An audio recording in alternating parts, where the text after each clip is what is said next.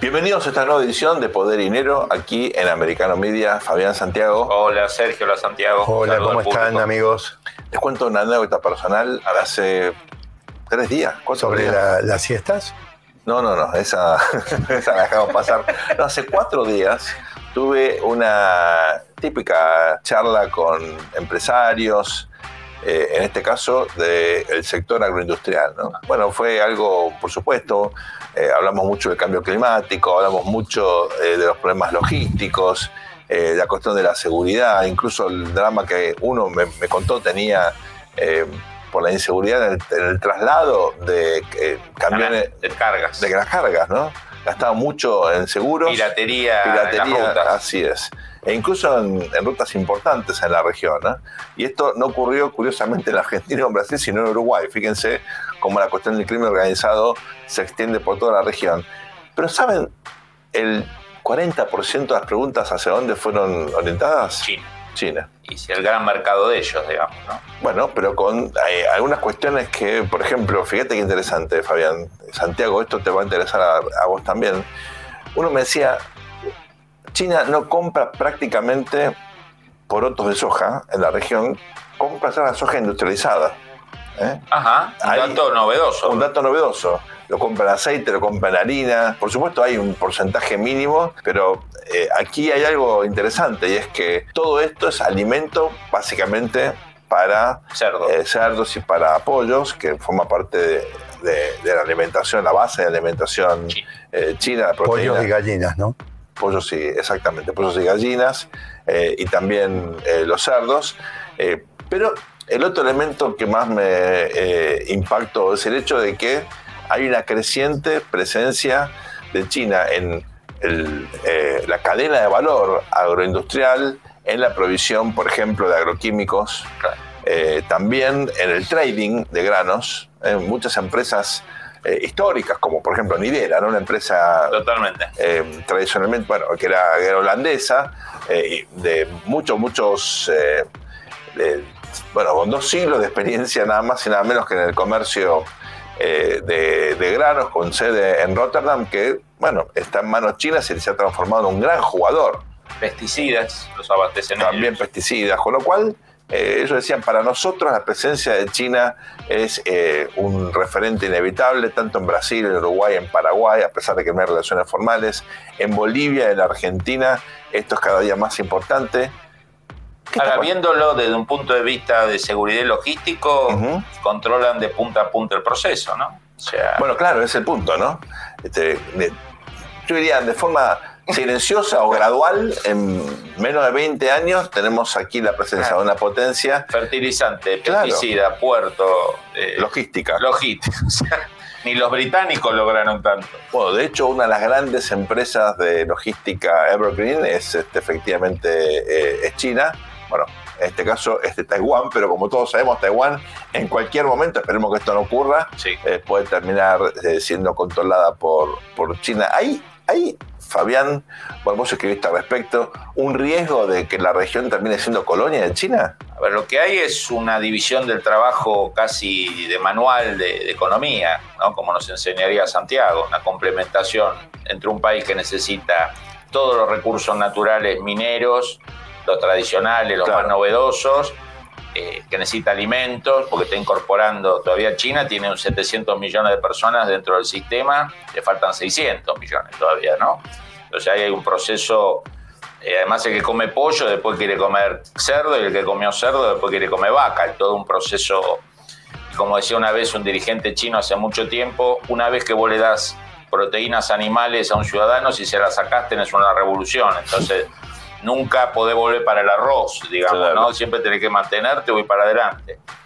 Y América Latina es un, lamentablemente en muchos casos, nunca ha logrado salir de su, de su rol de proveedor de materias primas, ¿no? Sabemos que muy pocos países han eh, logrado pegar un salto a elaborar sus recursos naturales, ser exportador de, de, digamos, de materias primas elaboradas.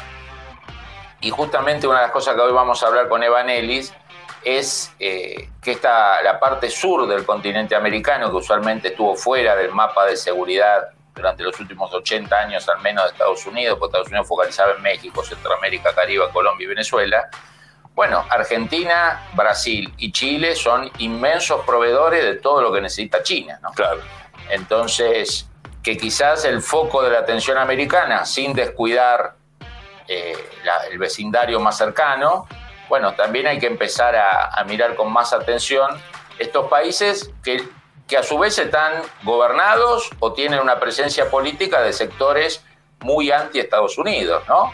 O de fricciones con Estados Unidos, y creo que ese es un tema, el populismo de izquierda es un tema que puede aprovechar Chile para hacer más pie en, en estos países. Santiago, vos siempre haces referencia al hecho de que el yuan o el renminbi en términos internacionales eh, está ganando eh, terreno y que hay una suerte de desdolarización en las transacciones comerciales.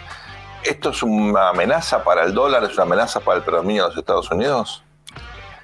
Eh, Sergio, hoy he venido para este programa muy comprometido en en pulir, en equilibrar un poco mi imagen con ustedes y con la audiencia.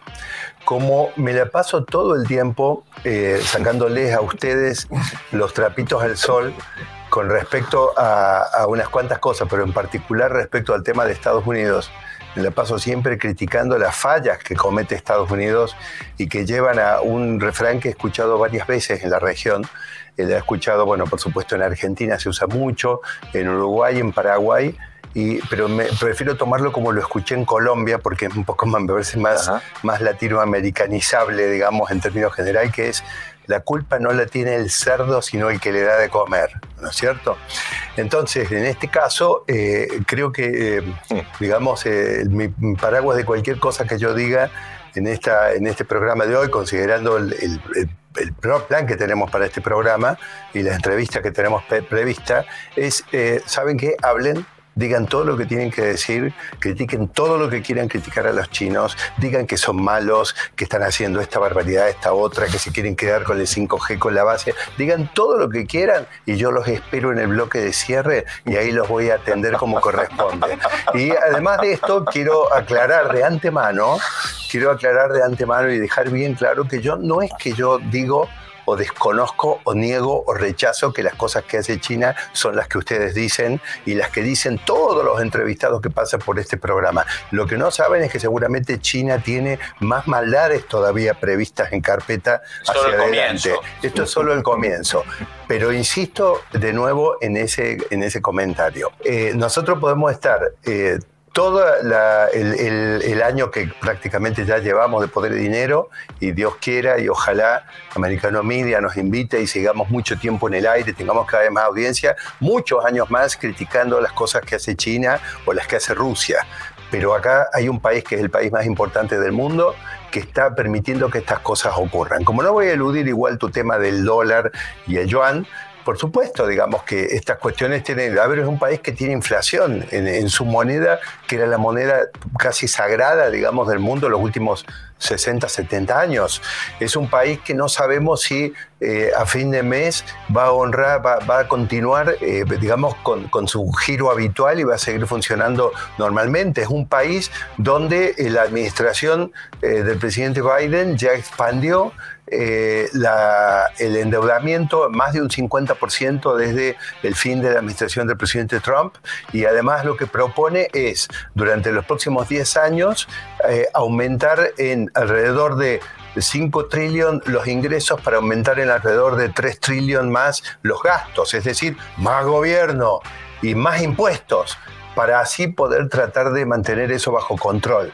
Entonces, ese país no se puede quejar que el dólar esté perdiendo terreno, donde, donde le han armado una rebelión en la granja, tanto en Latinoamérica y por supuesto, como nos estamos centrando bastante en Latinoamérica, nos quedamos un poquito ahí, no puedo dejar de mencionar que están ocurriendo algunas otras cosillas a nivel internacional, como por ejemplo una guerra que se permitió que ocurra entre Rusia y Ucrania, Rusia que se acerca con China, que transaccionan en monedas que no son el dólar, y además Irán, y después este, Arabia Saudita y Francia viaja con una comitiva de empresarios y hacen acuerdos para operar en yuanes y el presidente Lula viaja y empiezan a hacer comercio en yuanes y Argentina expande su swap y está previendo un nuevo viaje a Beijing para seguir expandiéndolo y Ecuador hace acuerdos para operar en yuanes y el dólar pierde terreno, pierde terreno, pierde terreno. En esa lógica, donde además este, eh, la Fed hacia fin de año, sus pronósticos de que la tasa iba a estar en el alrededor de 4.20 se han corregido y hoy en día están en el alrededor de 4.8, 4.75. Todo ese escenario ¿Qué querés, Sergio? Eh, digamos, eh, el dólar sigue siendo la moneda más importante del mundo, creo que lo va a seguir siendo, pero, va a ser cada vez más amenazada por el yuan. Vamos a ir ahora a una muy breve pausa y cuando volvamos vamos a entrevistar a quien, en nuestra opinión, es el principal especialista eh, justamente en esta cuestión, la presencia de China en América Latina, el riesgo que esto significa. Se trata de Emanuel y fue profesor tuyo, Fabián, ¿no? Así es, un incansable estudioso, investigador, todos los años hace decenas de viajes a la región. Prometo no reprocharle nada por ese tema. ¿eh? Perfecto. No se vayan, volvemos luego de esta muy breve pausa aquí en Americano Media. Esto es Poder y Dinero. Bienvenidos a este segundo bloque de Poder y Dinero aquí en Americano Media. Le comentábamos eh, al final del primer bloque que Seguiremos en este programa siempre analizando los desafíos geopolíticos, estratégicos de la región, también preguntándonos por el papel de Estados Unidos, pero como ustedes saben, ya hace tiempo hay una creciente presencia de China que tiene que ha venido desplegando una cantidad de proyectos en distintas dimensiones, conformándose un escenario distinto, nuevo, el principal especialista de ese tema en el mundo es Evan Ellis, lo tenemos aquí con nosotros. Fabián es eh, sin duda quien sabe más de esta cuestión, ¿verdad? Evan Ellis sin duda la persona que sigue de manera más sistemática, más detallada la presencia china en América Latina, en el hemisferio americano, una producción enorme, doy fe porque las recibo todas, mm. recorre todos los países, hace trabajo de campo, entrevista eh, a los protagonistas. Hoy está en el Army War College, ha sido profesor en la National Defense University, es un activo colaborador en muchos journals de América Latina, difunde el, eh, en detalle la amenaza que representa este neocolonialismo chino sobre muchos de nuestros países. Evan, bienvenido a Poder y Dinero. Muchas gracias, Fabián. Un gusto estar con ustedes acá en el programa. Evan, hay un conjunto de iniciativas, todos con títulos parecen muy, muy lindos, muy, muy constructivos, muy optimistas de China. Toda una arquitectura de entramados de acuerdos que nuestros países van firmando muchas veces sin que se conozca públicamente. Y ya sabemos que cuando uno firma algo con China, como le pasa a Sri Lanka, como le pasa a países árabes, si uno los incumple, bueno, hay ciertas reminiscencias a los castigos de las potencias coloniales del siglo XVIII, del siglo XVII, ¿no? Unas cosas así bastante brutales. Contanos un poquito cuál es la arquitectura que está montando China sobre la región. Con gusto, Fabián. Bueno, realmente durante los últimos 20 años eh, hemos visto este gran aumento en actividad comercial con, con, China. Inicialmente en cuanto a comercio, la compra de commodities de América Latina y otras partes del mundo. después de 2010 también un gran aumento en presencia física de sus empresas uh, en ciertos sectores uh, y no solo en infraestructura. y más recientemente uh, también un énfasis cada vez más en en temas de um, tecnología, um, empresas de, datos, telecomunicaciones, uh, también energía verde, transmisión, generación, etcétera, etcétera. Um, pero también con esto no solo unas actividades en el sector de seguridad y obviamente actividades uh, de índole político, uh, también multilateral, pero en los últimos dos, tres años también China ha buscado definir a través de varios programas lo que significa Um, lo que es como el, el, marco. Y ahora eso está tomando más forma. Um, e, ese término que ellos utilizan es la comunidad de destino común, uh, lo que en cierta forma en estilo chinos uh, suena bonito, pero también un poco espantoso, en que uh, China quiere involucrarnos um, en, en, su destino común de, de, todo el, el mundo.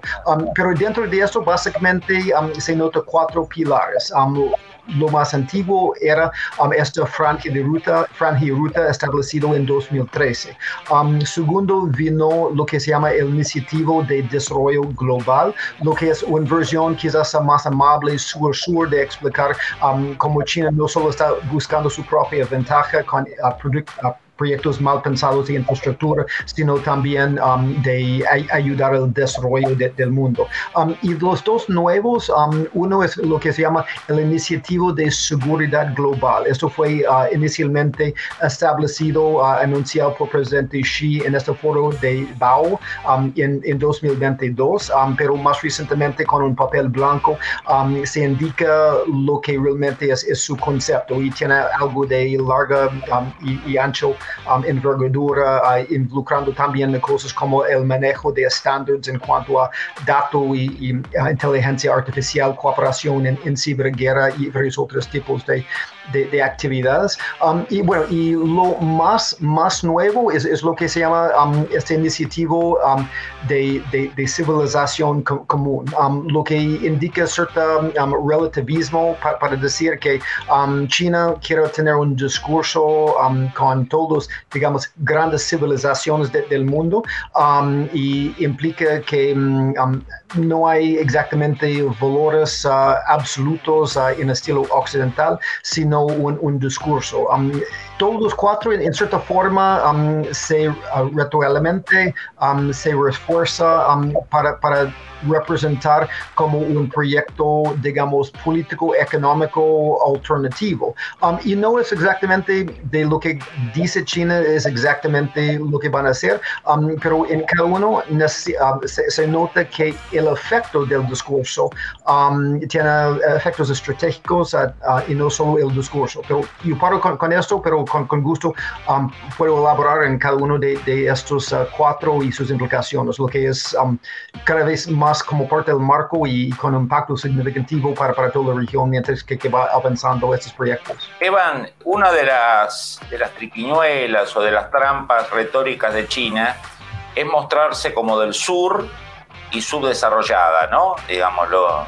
Y, y, y, muchos académicos, incluyendo en Occidente, han desarrollado esto del sur, sur global. Hace 40 años quizás China era un país subdesarrollado, geográficamente nunca fue del sur, ¿no? la geografía manda, pero ahora no es ni del sur geográficamente, ni es, puede ser considerado un país subdesarrollado o, o equivalente a los países de América Latina o de África o algunos de Asia. ¿Cómo logra China aún que en la academia occidental se repita esta, esto que en realidad no tiene ningún sentido y que es mera propaganda de la diplomacia china.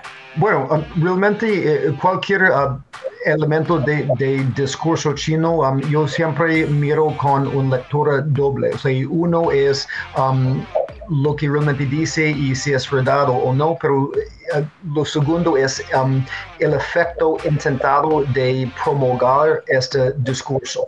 Y por supuesto, desde los tiempos de Mao Zedong, um, China se ha representado como en, um, o sea, en proyecto común con otros países, digamos, uh, subdesarrollados. pero detrás de esto es, es búsqueda de, ciertos tipos de, alianzas y obviamente en seguir este discurso sur-sur es, es, un intento de, de pues, positar un digamos, alternativo a los países, uh, digamos, uh, más poderosos, más uh, desarrollados de Europa y, y obviamente los Estados Unidos. Pero también hay, que reconocer que, que esto también um, e, es una manera de, de decir realmente um, tenemos sus intereses en, en, común. Pero detrás de eso también um, hay algo que, que, para mí es un poco más preocupante, lo que es implícito una alianza con, con países, digamos, uh, no democrático en, en, esta forma tradicional. Por ejemplo, en su iniciativa de, de civilización global habla de un um, o sea, discurso o interacción entre civilizaciones, um, pero um, valores como um, Estado de Derecho y valores absolutos de derechos humanos, e, etcétera, etcétera, lo que es un pilar de este concepto de Occidente uh, y también realmente un pilar de, de, lo que es el sistema que nos ha sostenido desde la Segunda Guerra Mundial. Este, este, concepto de discurso relativo quita esto y de cierta forma desarma el concepto de, de, de, Estado de Derecho o, leyes que podría representar algo que, que podría resistir um, cuando, China busca sus propios intereses y hay en camino uh, uh, leyes. Pero también uh, China en, buscar alianzas, como hemos visto con Rusia o, con, con, con Irán, realmente China sin aliarse con, con ellos, um, gana muy bien um, por, por ejemplo, en, comprar um, materiales primos rusos y, también uh, realizar otros tipos de, transacción con, con, ellos, mientras que Rusia va más y más dependiente.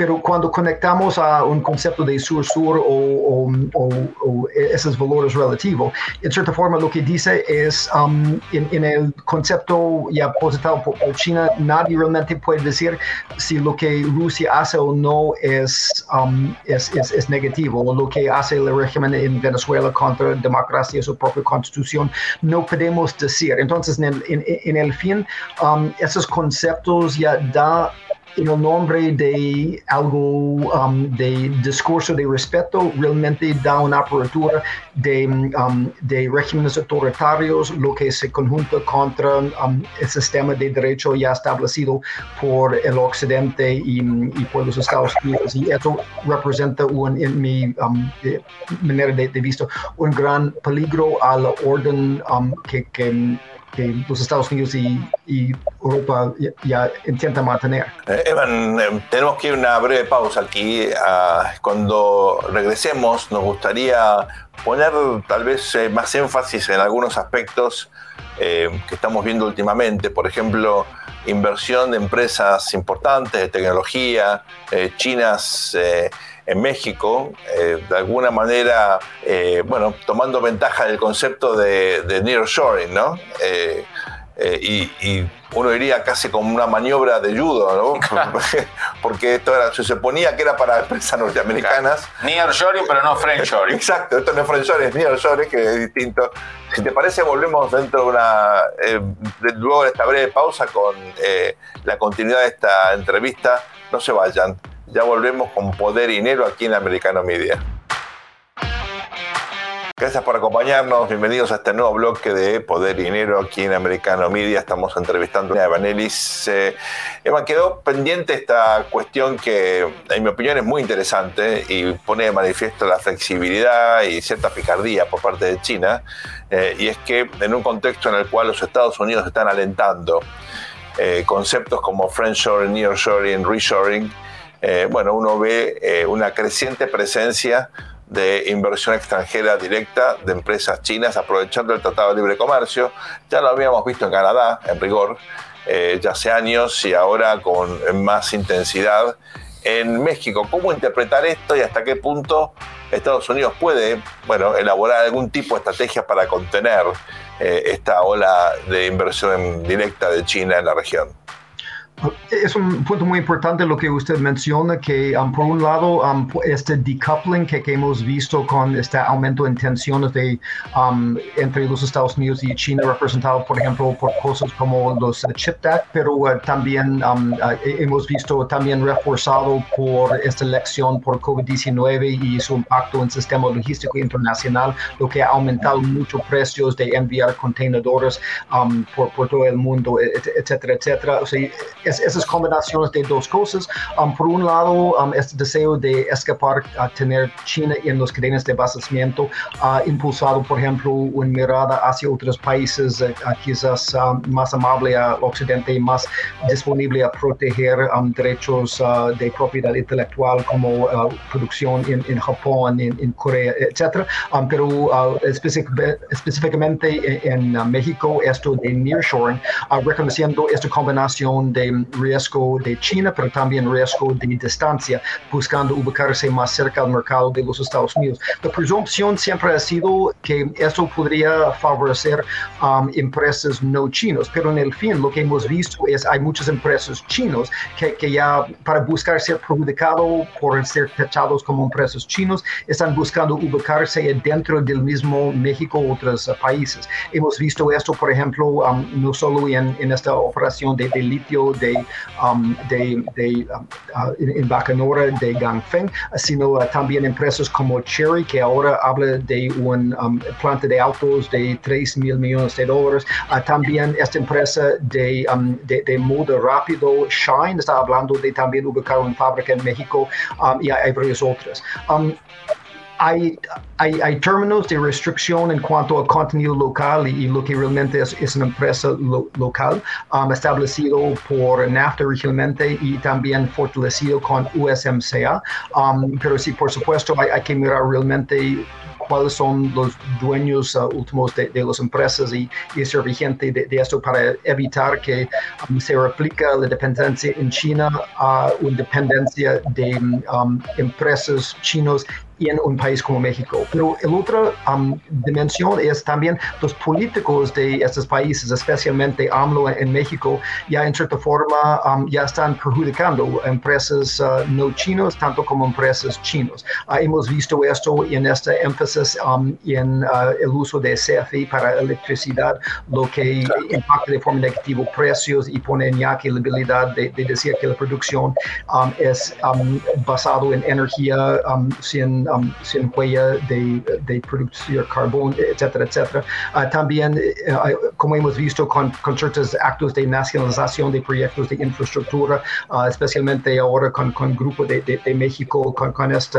um, corredor bioceánico y también con, con el, el, tren um, entre otros proyectos, hay, hay una preocupación por todos los inversionistas, de, um, incluso inversionistas chinos, por el ámbito legal y también los costos en México. Entonces, lo que espero es que vamos a seguir viendo un balance, más empresas chinas buscando ubicarse en México por, por esto, más intento de vigilarlos, más preocupación también por el entorno de política de, de, de AMLO, um, tanto en empresas chinas sobre uh, que, que, empresas no, no chinas. O sea, es un um, pero parte de este, este, este nuevo uh, mundo en que estamos viviendo.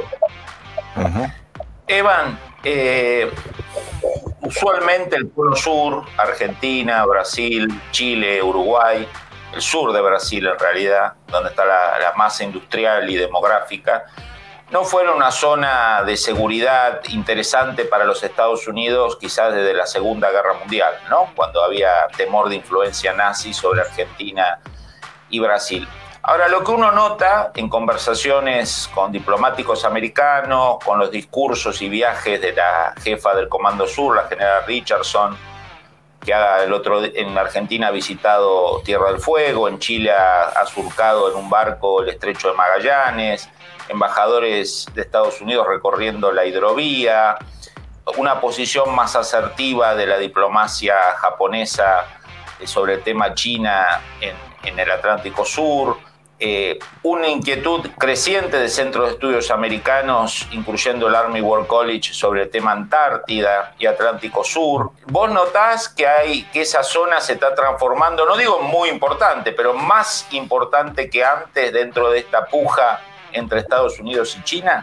Perdón, y que querría agregar aquí con la pesca, ¿verdad? La, la pesca, pesca, La pesca ilegal como uno de los eh, ejemplos. La presencia claro. masiva de, de, buques piratas pesqueros chinos. ¿no? Así es. Bueno, por supuesto, como, como usted dice, que siempre um, ha, sido un, un uh, tema de si la cantidad de atención y también recursos en pensar estratégicamente sobre América Latina por parte de los Estados Unidos y nuestro gobierno ha sido adecuado, um, incluso eh, durante la, la, Guerra Fría. Pero en, en, esta época y podemos decir hasta ahora, um, sí, uh, casi siempre por su cercanía, la énfasis uh, ha sido en México, América Central y Caribe. Por, por, supuesto, lo que ocurre allá y también en, en países como Venezuela, Colombia, es impacta directamente los Estados Unidos a través de, drogas, a través de, flujos de inmigrantes um, y, otros uh, temas, hasta temas de, de um, político. Como usted uh, también bien dice, um, estas actividades de, China en todo este hemisferio y América Latina ha llamado la atención por varias razones. número uno es hay dimensiones estratégicas, por, ejemplo, en el contexto de, una guerra, uh, esta cuestión de, de acceso al canal de, Panamá o eh, de, forma secundaria acceso entre los hemisferios a través de estrechas de, Magellan y el impacto que, por ejemplo, una presencia comercial logística de, China en Ushuaia iba a tener en, esto, esto llama la atención. otra dimensión también es la manera en que la posición de, por ejemplo, puertos de uso dual como esta posibilidad de este nuevo puerto en Shanghai de, de 3 mil millones de dólares uh, que, que, será operado por um, un consorcio chino y el rol que esto podría tener en, en contexto de, de un guerra o por ejemplo um, este gran Uruguay, que Uruguay. Sí, bueno, el también... que mencionás es el que está planificado para Uruguay. Bueno, um, específicamente um, cuando hablamos en el caso de, de Argentina, de, um, en, um, de, de, esta uh, base de, de, Ah, la de Tierra del Fuego. Tierra del Fuego. Exactamente. Y, y, no es el base que el gobierno está desarrollando, sino un proyecto que yo entiendo que China está negociando con el gobierno de, de Ushuaia. Pero aparte de eso, también como lo que usted también menciona en cuanto a las... Uh, comercio estratégico y logística, um, lo que está pasando con la posibilidad que empresa de Shanghai Dragado podría recibir el contrato um, para mantener el dragado y operación de, esta, uh, de esta hidrovía de, um, de, los ríos uh, Paraguay y Paraná, lo que impacta el libre tránsito de mercadería de, de soja, otros productos de, de, cinco países de América del Sur, o sea, Argentina, Brasil, um, Uruguay, um, Paraguay, hasta, hasta Bolivia. Hasta Bolivia y tiene importancia. Y, y, también esta cuestión de, por ejemplo, los, uh, los trámites de eh, las decisiones de Argentina y Brasil de, de de realizar más transacciones en yuan, en renminbi versus dólares, um, la cantidad de transacciones y el impacto de, en este esfuerzo de largo plazo um, de socavar la hegemonía del dólar. O, por ejemplo, um, todas las actividades uh, por empresas chinas en, en 5G y otros aspectos de telecomunicaciones y también ciudades inteligentes um, y otros uh, tipos de proyectos uh, digitales. Si estamos hablando de um, los escaneadores NUCTEC en, en tantos Um, uh, lugares de, aduanas o, por ejemplo, um, los, uh, um, los grúas de ZPMG que, que tienen también la posibilidad de, captar datos de, lo que está moviendo. O sea, toda esta infraestructura digital hasta en empresas de taxi como, Didi, todo esto tiene un impacto en la dominancia por China de estos tipos de tecnologías y estándares y también tiene un, impacto en la, la seguridad digital de, de, la región, porque um, o sea, la infraestructura digital en cierta forma no depende tanto en la geografía. O sea, hay una multiplicidad de dimensiones um, en algunos aspectos, la manera en que maniobras comerciales o tecnologías tienen amenazas a las equidades de no solo América Latina, sino los Estados Unidos, um, y, también no solo en tiempos de, paz, sino también las implicaciones en tiempos de, de guerra, de quién tiene control de ciertas lugares como, como puertos. Evan, lamentablemente nos quedamos sin tiempo, estamos muy, muy, muy agradecidos contigo por tu participación en este programa, va a ser hasta muy pronto. Ustedes no se vayan, luego de esta breve pausa volvemos con más poder y dinero aquí en Americano. Muchas gracias, Evan. Bienvenidos a este cuarto y último bloque de Poder y Dinero aquí en Americano Media me quedé pensando, Fabián, en esto, la cuestión esta de que China es parte del sur. Claro. el, problema es que si das vuelta el mapa, como a veces hace la izquierda de América Latina, que parte de la idea que si estás arriba sos importante, claro. trauma infantil seguramente. O sea, si das vuelta el mapa, China sí está en el sur, pero los, entre comillas, aliados se pasan al norte. Es un lío muy grande eso. O sea, Brasil, Argentina pasarían a estar en el norte. Pero bueno, Eh, Son cosas que pasan, ¿no? solo los regímenes autoritarios pueden luchar contra la geografía, digamos, ¿no? O sea, los relatos, una de las especialidades de la izquierda, digamos. Me quedé con esta eh, idea que en mi opinión es muy interesante, Fabián, de que el mapa eh, estratégico de Estados Unidos está cambiando en la región y que hay un creciente interés por un área que había quedado de alguna manera desplazada en las últimas décadas, que precisamente involucra a países como Brasil, como Uruguay, Argentina, Chile eh, y fundamentalmente el Atlántico Sur. ¿eh? Así es, y Antártida. Eh, y fundamentalmente la Antártida, que lamentablemente como consecuencia del cambio climático, como estamos viendo en el Ártico, en Groenlandia, eh, bueno, muchos piensan que no de- dentro de demasiado esto va a poder ser Va a ser depredada como, como como, lamentablemente como todas otras regiones del mundo. tal cual. Lo que nos gusta es una descripción más bien objetiva. Naturaleza humana. Así es. Eh, y esto, por supuesto, eh, implica una competencia de las principales potencias por hacerse de esos recursos. Ahora, Santiago, vos tenías en ese sentido, creo, una, una voz un poquito crítica, ¿no? Al respecto. No, yo dije bien claro, en este programa lo que, lo que yo quería era tratar de pulir un poco la imagen mía, que siempre estoy criticando, nunca, nunca por supuesto los he criticado a ustedes. eso nunca, no, no, eso. no, no hay Ni grabación- no, no hay grabaciones que ni- demuestren no, eso. no, ni- nunca ni- nada personal. ni- ni a la producción tampoco, a la producción no, nunca, nunca. Involuto Claro, claro, en eso no. No, pero eh, claro, porque ¿cuál, cuál es mi punto de vista? Mi punto de vista es que eh, obviamente nosotros aquí estamos, estamos en un programa que, que tenemos que hacer análisis, pa- pasan los mejores entrevistados, yo creo, del mundo disponibles para, para tratar los temas que nos toca abordar. Eh, y siempre terminamos cayendo en un diagnóstico bastante crítico respecto a lo que hacen, digo, los que están del otro lado, ¿no? Y, y en cierta manera, eh, a mí, bueno, por mi, mi perfil personal o por, por lo que yo pretendo ser, eh, o y aportar, eh, a mí me interesa mucho menos comentar la realidad que imaginar las acciones que podemos prever para hacer que eso sea distinto, para transformarla. Entonces, si nos toca comentar la realidad con esa óptica, yo lo que tengo que decir es que acá hay un solo y un gran culpable de todo lo que está ocurriendo y ese no es China y ese no es Rusia y no son los malos, sino es Estados Unidos. Porque, veamos, es verdad que China está haciendo todo lo que explicó el profesor Ellis y todo lo que ustedes plantean siempre. Yo lo comparto, lo avalo y quiero que quede dicho, bueno, la producción es bastante hostil conmigo también, espero que no me borre esta parte, pero yo estoy de acuerdo con todas estas cosas negativas que ocurren cada vez que China se mete y cada vez que China obviamente tiene un modelo que es un modelo de succión de recursos y no de generación también de algún tipo de riqueza en ninguna parte del mundo, ¿no es cierto?